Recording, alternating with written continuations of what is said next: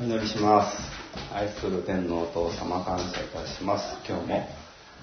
あなたの栄光の満ち溢れる時をありがとうございます。どうぞ私たちの心を全てあなたに向けさせてくださいますように。またあなたがこの私たちの心の真ん中に生きてくださいますようにお願いいたします。イエス様のお名前を頼みいたします。アーメン。えー、とレジュメは全員に行ってる感じなんですかね。レジュメはあのあの、うん、若い方は携帯で見ていただいて。あ、本当ですか。すいません、プリンターの調子がすごく。みたいですね。はい、創世紀23でしたっけ？あ、23の10から20からあ今日はあ語っていきたいと思います。えー、信仰、えっと、信仰の、えっと、進化と進化ですね。信仰のタイトルをここで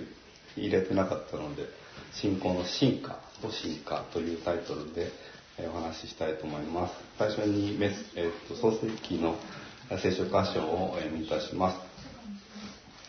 えー、若い人は頭で覚えてください。えー、10節エフロンはヒッタイト人たちの間に座っていた。ヒッタイト人のエフロンはその町の門に入るヒッタイト人たち全員が聞いているところでアブラハムに答えた。いえ、ご主人。どうか私の言うことをお聞き入れください。あの二十歳をあなたに差し上げます。そこにあるホラー穴も差し上げます。私の民の者たちの前でそれをあなたに差し上げます。亡くなった方を葬ってください。アブラハムはその土地の人々に礼をし、その土地の人々の聞いているところでエフロンに告げた。もしあなたが許してくださるなら、私の言うことを聞き入れください。形の値の銀をお支払いいたします。どうか私から受け取ってください。そうすれば死んだ者をそこに葬ることができます。エフロンはアブラハムに答えた。では、ご主人、私の言うことをお聞き入れください。銀400シェケルの土地、それなら、私とあなたの間では何ほどのこともないでしょう。どうぞ亡くなった方を葬ってください。アブラハムはエフロンの申し出を聞き入れた。アブラハムはエフロンに彼がヒッタイト人たちの聞いているところでつけた値の銀を支払った。それは商人の間で通用する銀400シェケルであった。こうしてマムレに面するマクペラにあるエフロンの二十歳、すなわちその畑と二十歳にあるホラー穴と二十歳の周りの境界線内にあるすべての木は、その町の門に入るすべてのヒッタイト人たちの目の前でアブラハムの所有となった。その後、アブラハムはマムレに面するマクペラの二十歳のホラー穴に妻サラを葬った。マムレはヘブロンにあり、カナンの地にある。こうしてこの二十歳とその中にあるホラー穴はヒッタイト人たちの手から離れて私有の墓地としてアブラハムの所有となった。というところから信仰の進化と進化。進、進、進が続いちゃってる感じですけれども、メッセージをさせていただきます。あんま分かんなかったですよね。9月3日が前回のメッセージ、この23章の前半からメッセージをいたしました。その後は違う箇所を2回やって、今日が23章の後半となります。イサクを捧げるという大きな局面を過ぎると、一つの区切りが終えたなという感じがありました。私自身は。あそれでこの間は、私はあの八王子の教会で、えっと、私がここでメッセージをしたのと同じ証メッセージをしてきまして、その後は山梨の教会に、まあ、参加しました。で山梨の教会で20年ぶりに私が大学卒業してから行っていた教会の信徒さんと再会してあお久しぶりですみたいな。妻も子供も今はいますみたいな再会をさせていただいてでその方は今 BFP で働いてるっていうことなんであじゃあまあなんか縁があるもんですね、まあ、イスラエルのために祈ってる教会でありそういう人たちでしたね。その人たちとの再会などもすごく面白い神様の導きがありました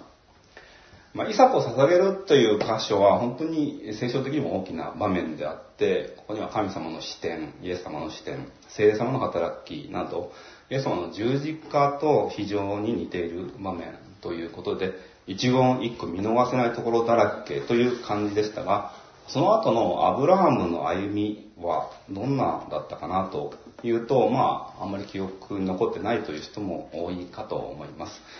しかし、この聖書の紙の数っていうのは限られた中で、ではなぜこれが描かれたのか、どのような意図で残されたのかというのには興味が持たれます。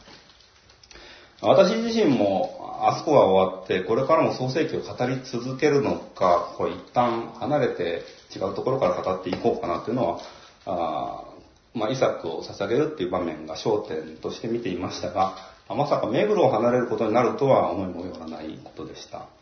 神様の驚くべき導きに自分自身も驚き戸惑っているところです。ですからこの聖書の中で大きなイベントが過ぎた後の信者の歩み、信仰者の歩みとして今日の部分を扱っていきたいなと思って、まあ、それそれで嬉しく感じています。人生というのには大きな決断を迫られるというのが何度かあります。それ以外の時をどのように過ごすかというのは、次にする大きな決断のための備えとなるのではないでしょうか。普通の何も事件の起こらない時の過ごし方はいつか事件や決断の迫る時の備えとなるということがあると思います。今の時代で言うと防災の考え方やどのような保険に入るといいのかというのはいざ災害や危機的状況の回避のために役立ちます。日頃の備え、有事の際の家族での取り決めというのがあると、パニックになりそうな時でもすがれる藁を用意しているわけです。藁にもすがりたいのに、その藁も見当たらないという時には、さらなるパニックに陥ります。そのパニックを最小限に留めるために日常の備えをするというのです。また、このような見方もできます。えリバイバルの炎が燃え上がったとします。人々が教会に集まり、賛美と祈りがひっきりなしに捧げられるとします。世界では終わりの見えない戦争が巻き起こって、いかにも終末、世の終わりが近いというような見方が出てきてしまいます。そのような時にもパニックにならないで、家も土地も全部売り払わないで、保険も養育ローンも解約しないで、ある程度平常心で過ごしていくのが大切なのではないかなということも、今日の箇所から受け受け取っていきたいと思います。では、10節からお読みいたします。エフロンはヒッタイト人たちの間に座っていた。ヒッタイト人のエフロンはその町の門に入るヒッタイト人たち全員が聞いているところでアブラハムに答えた。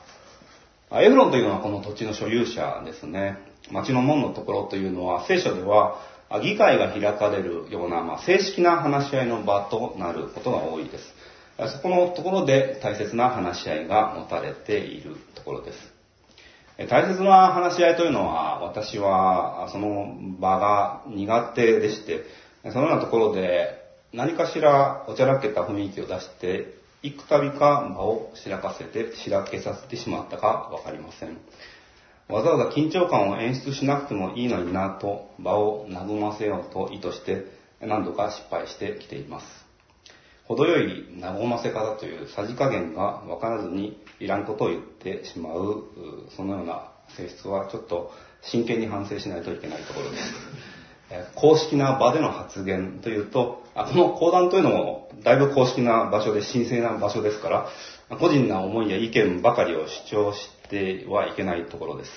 よく吟味してメッセージは語られなくてはいけませんので、皆さんも共にメッセージを作り上げる気持ちで聞いていただければと思います。私としてはそのような失敗をたびたび積み重ねてきているので、政治家の出現やリーダーの失策には寛容にできるという特技もあります。ある県の知事が違う県の特産品に、これは貧乏臭いなぁなどと言ったとしても、昭和の懐かしい風景だなぁというくらいにしか思いませんが、時代は変わっていますから、公式な場で言うと、立場が危うくなってくるという言葉は控えるに越したことはありません。そのような公式な場で土地の交渉が持たれています。土地の売買に関することなので適当に話すことはできません。実はこの前の箇所で、このエフロンを知っている人たちとアブラハムは話し合っています。その時には、あなたは神様の司ですから、墓地であろうと譲らない者はいないですよ、とお墨付きをいただいています。しかし、土地をちゃんと譲り受けるには手順が必要となってきます。11から13節を読み出します。いえいえ。あ、違った。11、あ、いいんだ。いいえか、いいえ。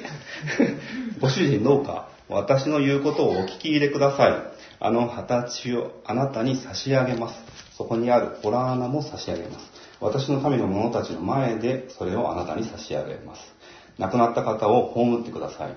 アブラハムはその土地の人々に礼をし、その土地の人々の聞いているところでエフロンに告げた。もしあなたが許してくださるなら私の言うことをお聞き入れください。二十歳の値の銀をお支払いします。どうか私から受け取ってください。そうすれば死んだ者をそこに葬ることができます。このやりとりというのは、この当時、この土地、この地域では特あ典型的なやりとりで、このようなやりとりをしてから値段の交渉に移るのだそうです。中東ではこのようなやりとりが現在も残っていると言われています。最初に、どうぞお気になさらずお譲りしますよ、と片方が言うと、いえいえ、そういうわけにはいかんでしょう。どうか値段を言ってください、と答える。そうすると、その値段を提示されて、その値段から、いえいえ、それはちょっとお高いですよね、と値切るという流れが決まっているそうです。私なんかこう、ただと言われたら一瞬飛びついてしまいますよね。それから、おっと違うかと考え始めます。この箇所を読んで、あれ？エフロン優しくない？懐深くない？と思いがちですが、実はそうではなくって、これでアブラハムが、じゃあ、もらい受けますと言ったところで、そんな話はいかないでしょう。ただで土地がもらえると思う人なんています？と、イチャモンをつけてくる腹積もりだったそうです。イスラエルとパレスチナの関係にもこのようないざこざが何度もありました。一番最初にイスラエルが土地を与えられた時には、ひどい湿地と砂漠しか与えられませんでした。湿地はもう蚊がすごいところで、なんていうんですか、こう蚊が媒介して、多くの病が、まあ、人間にも移ってくるような、ような場所だと言われています。それでもイスラエルは何の文句も言わずに受け取って開拓へと進んでいきました。パレスチナの人々はなかなか素晴らしい土地を与えられたにもかかわらず、こんな土地はいらないと突っぱねています。そして、今や、そもそもなんでユダヤ人がこの土地にいるのか、ユダヤ人たちは全員死ななきゃいけないと主張している一部の過激派が戦争を引き起こしました。テロとの戦争ということをアメリカは大義として9.11以降挙げていました。今回の戦争にもテロとの戦争という大義があるので、イスラエルには部があるという見方ができるはずですが、そうは問屋が脅さねえと、サタンが騒いでいるわけです。イスラム過激派の動きとしては、イスラムの教えに従わない人は全て敵だと歌っていますから、イスラエル殲滅ということを掲げています。そのために今まさに暴力的に動いているわけですが、イスラムの教えに背くなら、何人だとしても敵と基本的に考えているので、もし日本の国土がイスラム教に接している土地にあるとすれば、日本人も攻撃対象とされているのです。しかし、さらに神の視点で見ていかないと、ハマスの言い分やガザ地区の一般市民の人権を中心とした見方が氾濫しすぎているので、イスラエルは何をやっているんだ？イスラエルこそ悪ではないのかという意見に飲まれてしまいそうになります。そして霊的に言うなら、日本がイスラム教の国の隣にいても、イスラムの人たちが残虐に殺し尽くすほどのモチベーションは保てないと言えるでしょう。歴史を見ても明らかですが、神の計画に反対するサタンの悪意が透かし見えるのです。イスラエルの土地はちゃんと順序を踏んでイスラエルは購入してきたものです。しばしば法外な値段をふっかけられても受け入れてきたという経緯があります。非難を受けることは何もありません。それは今回のアブラハムと共通するものがあります。しかし何もないところから否定や非難を始められているので、サタンや悪意の存在を見ていく必要があるのです。14から16節をお読みいたします。エフロンはアブラハムに答えた。では、ご主人、私の言うことをお聞きでください。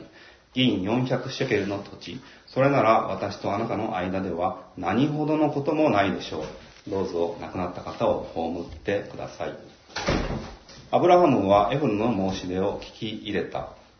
アブラハムはエフロンに彼がヒッタイト人たちの聞いているところでつけた値の銀を支払った。それは商人の間で通用する銀400シェケルであった。銀400シェケルというのは、この場所を売るには法外な値段だと言われます。ヒッタイト人は当時土地を外国人にはあまり売らなかったということもありますが、先ほども言ったように、この値段の交渉は最初の提示であって、これから値段が決まっていくために、本当の値段の2倍くらいが提示されていると言います。しかし、アブラハムはそのままの値段で買うと言います。イスラエルの土地をユダヤ人が購入した時も、そのようなことが起こったと言われていると、先ほども言いましたが、これだけ高値であっても購入に応じたと言われています。お金で解決できるならお金で、交渉で解決できるなら交渉で、その役割と効果をよく吟味して神と共に歩んでいこうとします。今の戦争でもイスラエルはこう、えー、国際法にのっとのっとって、これから爆撃する場所を予告して避難できる人を避難させてから攻撃をしています。それでも一般市民に犠牲が出るというのは、あそこで一般市民が逃げられないようにと武装組織がガザで止めているからです。それからイスラエルはこれまでの国づくりにできるだけ不正を行わないようにしてきました。時に内部で不正を行い、まあ敵に対して暴力的な方法を取る人たちが現れると国として処分を行ってきました。損して得取れというのはイスラエルのためにあるような言葉のように思います。この時のアブラハムにとって400シェケルというのは、まあそこまで大金ではない値段かもしれませんが、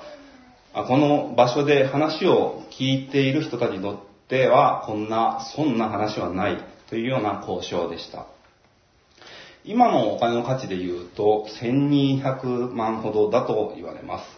1シェケルというのは3日分の賃金と言われるので、1日1万円稼いだとすれば1200万円。600万円くらいで買えるものが1200万で売っていたらと考えると大損だなと感じますが、神の約束とともにある時には問題となる額ではないということです。投資で損をするということも、買った土地が価値を全く失うということも現実には起こります。福島県が、えーある時に災害が少ない土地があるなということで家を建てて老後はそこで暮らそうとしていた夫婦が暮らし始めた直後に震災にあったということがあったそうですまた失って得るという話があります福島第一原発の近くにあった教会の牧師先生は震災が起こってその時には信徒さんたちと別れ別れとなってまあ、東京のキャンプ場で生活をしたりという様々な不便にあったにもかかわらず、自分たちも、信徒さんたちも信仰を強められていったと話されました。私たちも信仰の糧となるなら、損することも厭わないという選択ができるといいと思います。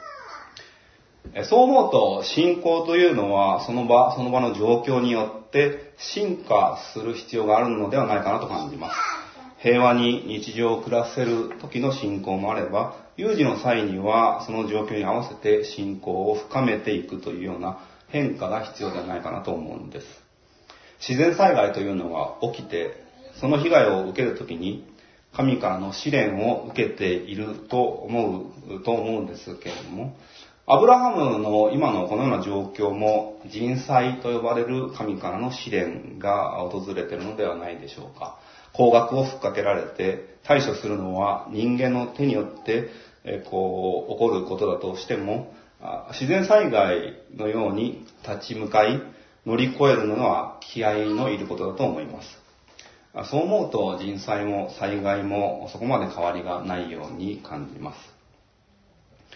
この場には、こうアブラハムっていうやつがどんな顔で対処するのかなと、先ほどまで神の司だと尊敬しているような言い方をしていた人々は見ていたことでしょう。そこで誠実すぎる、もしくは馬鹿正直すぎるやり方で、有無を言わさず土地を手に入れました。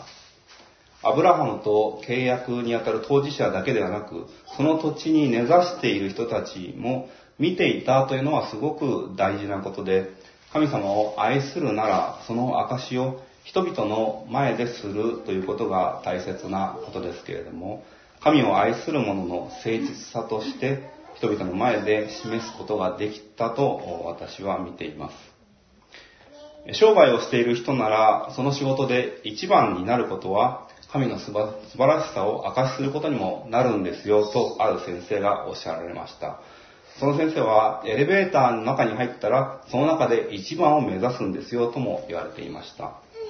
小さなことでも大きなことでも、神が共にいるということを証しできるという意味で、私は受け取っていますが、アブラハムにとっては、この土地を購入するということも、ただ、値切ればいいという風習にはとらわれずに、神に誠実でありたいと表す場となっていたのだと思います。そこで支払われる銀というのは混じり気のない純粋銀100%と呼べるような最高のものを選んでいます。献金はピン札を用意するようにと教えていた先生もいらっしゃったと聞いたことがありますが、自分として神に対して誠実だと表せるチャンスがあればひたすらに表すということを神様は喜んでくださることでしょうし、それを目にした人々は神がいるんじゃないかなと思われる場となるということもあり得るのです。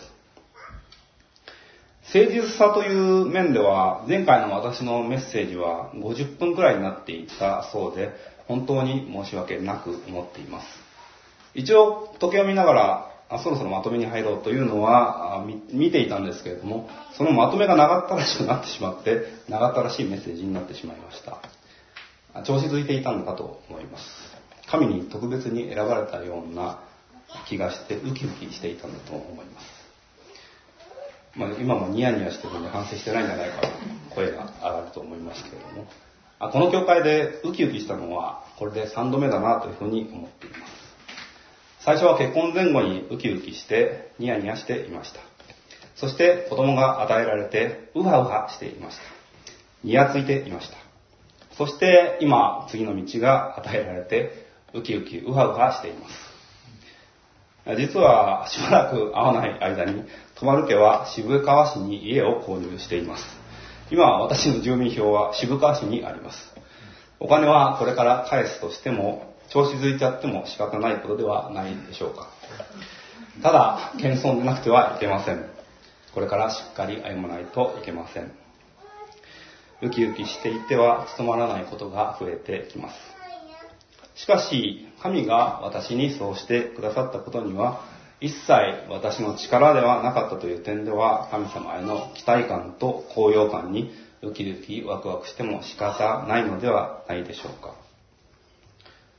また私はこれまで丸々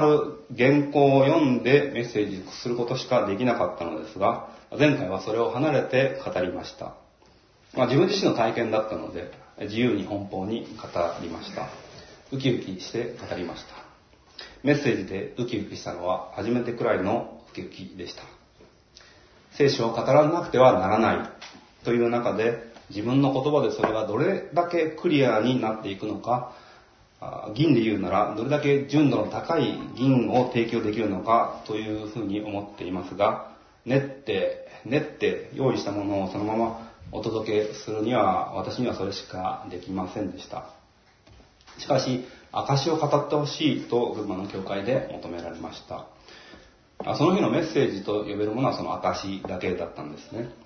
ある程度のボリュームがないといけないなと用意しました。しかし、すべて私の体験から話すのに、原稿を丸読みじゃない方がいいなというふうに導かれました。大体のアウトラインを書いたものを前にして証しをしました。20分くらいだったなと思います。自分の欲が少し出てしまうこともありました。笑いがもっと欲しいという横島な考えによって、笑える内容でないところに無理に笑いを入れ込もうとしました。中心の軸となった部分はある程度良かったなと思いましたが、余分な肉のついた証となってしまいました。同じ内容を次の週に目黒で語りました。銀で言えば純度が少し上がったなと思いました。同じ内容を八王子で、え、しました。私の中ではかなりまとまった証メッセージとなったように感じました。それで調子に乗ったんでしょうね。調子に乗ってる。というか、高揚感を感じています。いや、ある意味で神様から調子に乗っても構わないというふうな了解を得ているようにも感じています。というのは、日本人は特になのかもしれないんですけれども、誠実さというのは落ち着きや冷静さに近いように感じてしまいます。わーいという楽しんでいる男は軽薄で浅はかというような、そうではないんじゃないかなというふうに今は思い始めています。わーいやったぜベイベーと一緒に誠実さがあっていいんじゃないかなというふうに思うのです。というか、私はこれまでの誠実さとは取り作って飾ってきたことのように思えてきたのです。神様は失敗を許さないお方ではありません。状況の変化に対応していくには変化に富んだ対応が必要なのです。そのためにこれまでのやり方にとらわれないやり方が必要なのですが、それには失敗経験も積んでいないとできないことではないでしょうか。私には調子づいたり浮け浮かれたりすると変化に対応する力が得られるという得意な性質があるようなのです。そのような経験を通して正解を一つだけ求めない生き方ができそうな気がしてきました。息子の保育園選びというのがあるのですが、まあ、これは結構、この4月とかだとすんなりいけるんですけれども、途中で入るっていうのは結構大変で、市役所に行くと、もう空きは全くありませんって言われるんですけれども、保育園一個一個訪れると、あ、行けますね、うち、みたいな感じで、あ、じゃあ、ぜひお願いします。だけど市役所、まず言ってくださいっていう手続きを踏んでいかなくちゃいけないんですけれども、可能性が、まあ、2、3出てきたりしてるんですね。その保育園にしても、ここはちょっとこういうの気になるなと思いつつも、まあ、どこ行っても正解だなというふうに考えて今はいます。家での養育が中心にあるのであって、保育園とか保育士がという、まあ、被害者面をすることはもうないんじゃないかなというふうに思っています。ただ、まあ、あらぬ方向から事件というものは起こりますので、その時はもう心を込めて、ここじゃない方が良かったというふうに思いつつも、神様がそこを通らせる意味があるんだというところに関心を寄せていきたいなというふうに思っています。ですから、アブラハムの今回のこの誠実すぎる対応を見ながら、私は同時にできるだけディスカウントを願ってもいいんじゃないかなと感じています。実際家の契約の最後の最後まで機会のある時にはもう少し安くならないですかねっていうことを不動産に屋さんに持ちかけました。ただ、その交渉とは全く関係なく、建設会社の方針で私たちの申し込みが受け取られる3日前に100万円の値下がりがあったというふうに言われて、その値段で購入することができています。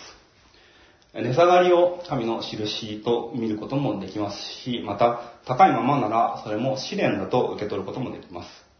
アブラハムは高いままで試練もそこまで感じなかったと思いますけれども、どちらにしても神様は私たちと共にいて導いてくださる素晴らしいお方です。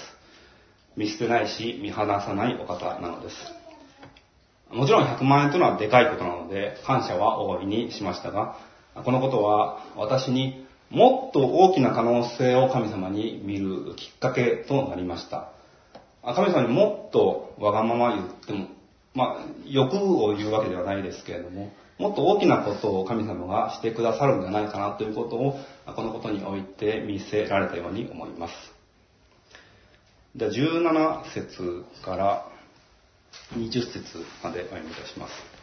こうしてマムレに面するマクペラの二十歳、すなわちその畑と二十歳にある洞穴と二十歳の周りにある境界線内にあるすべての木はその町の門に入るすべてのヒッタイト人たちの目の前でアブラハムの所有となった。そのうちアブラハムはマムレに面するマクペラの二十歳の洞窟に妻サラを葬った。マムレはヘブロンにあり、カナンの地にある。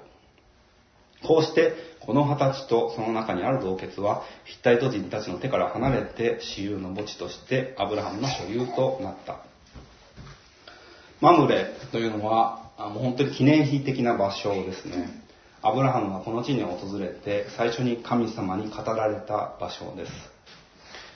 この、境界線にある、ないにある全ての木がアブラハムの所有になった。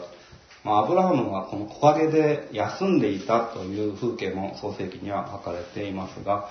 この土地にあって本当に平安を感じた場所なんじゃないかなというふうに受け取っています。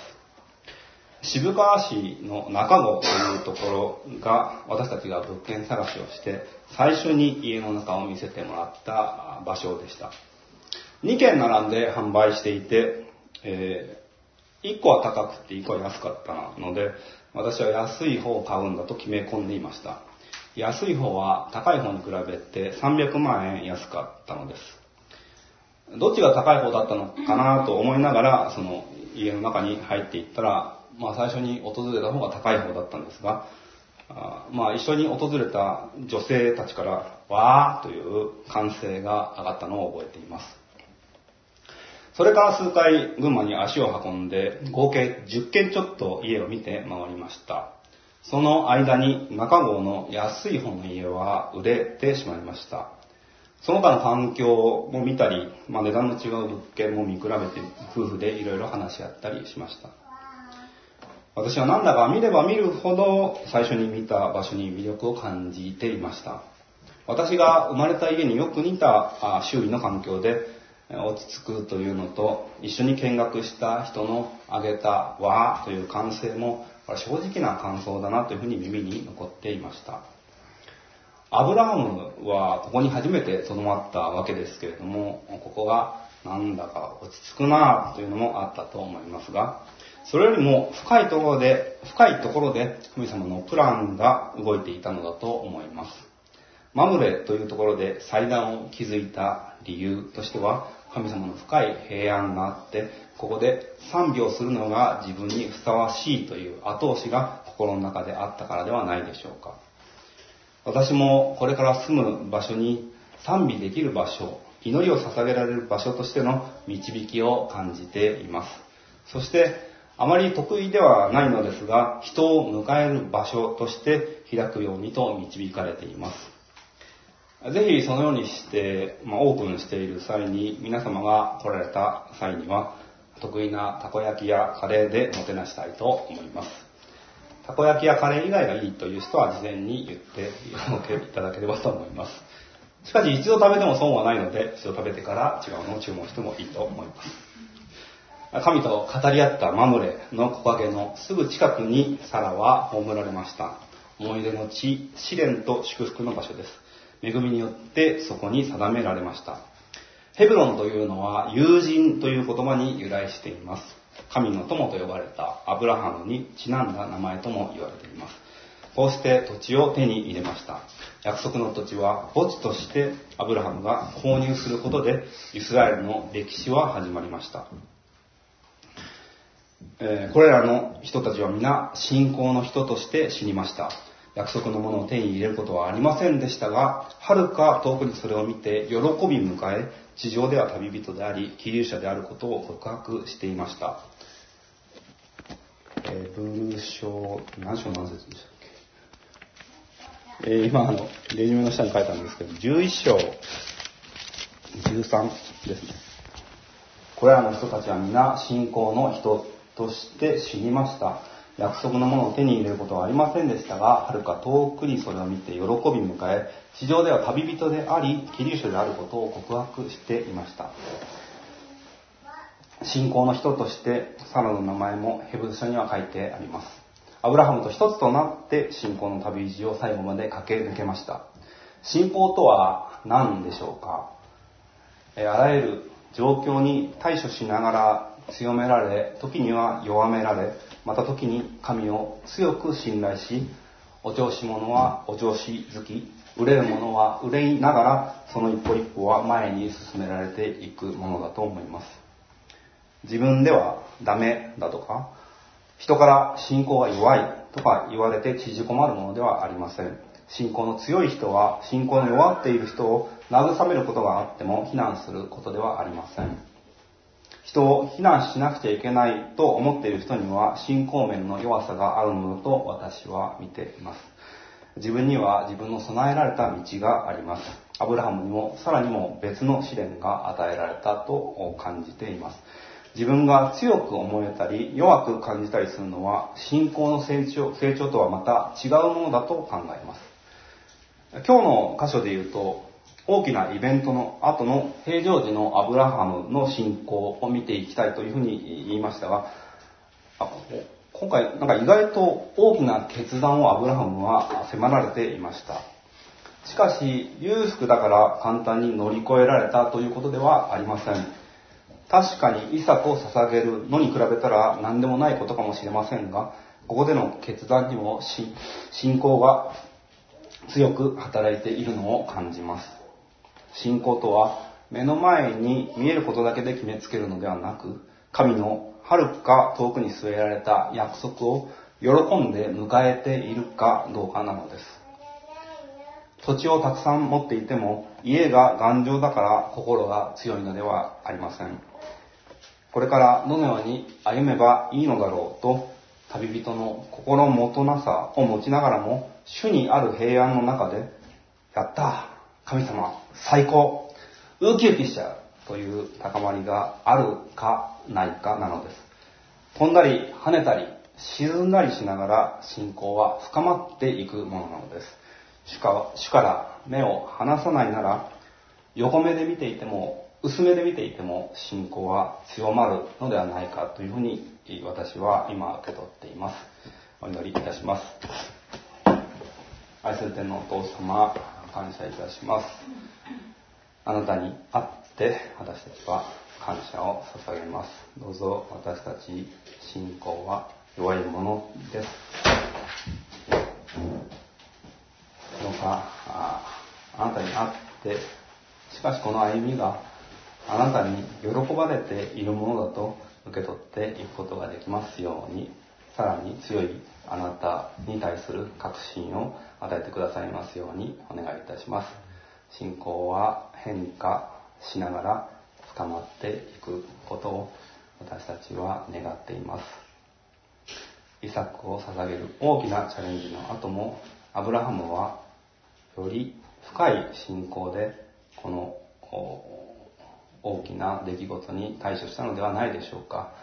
私たちも目に見えて大きなこともあるかと思いますけれども、日常の中でそれよりも小さなチャレンジもたくさん、えー、あなたから与えられています。どうぞ喜びに満たされて、えー、ウキウキしながらあなたを楽しむものでありますように導いてください。イエス様のお名前によってお祈りいたします。アーメン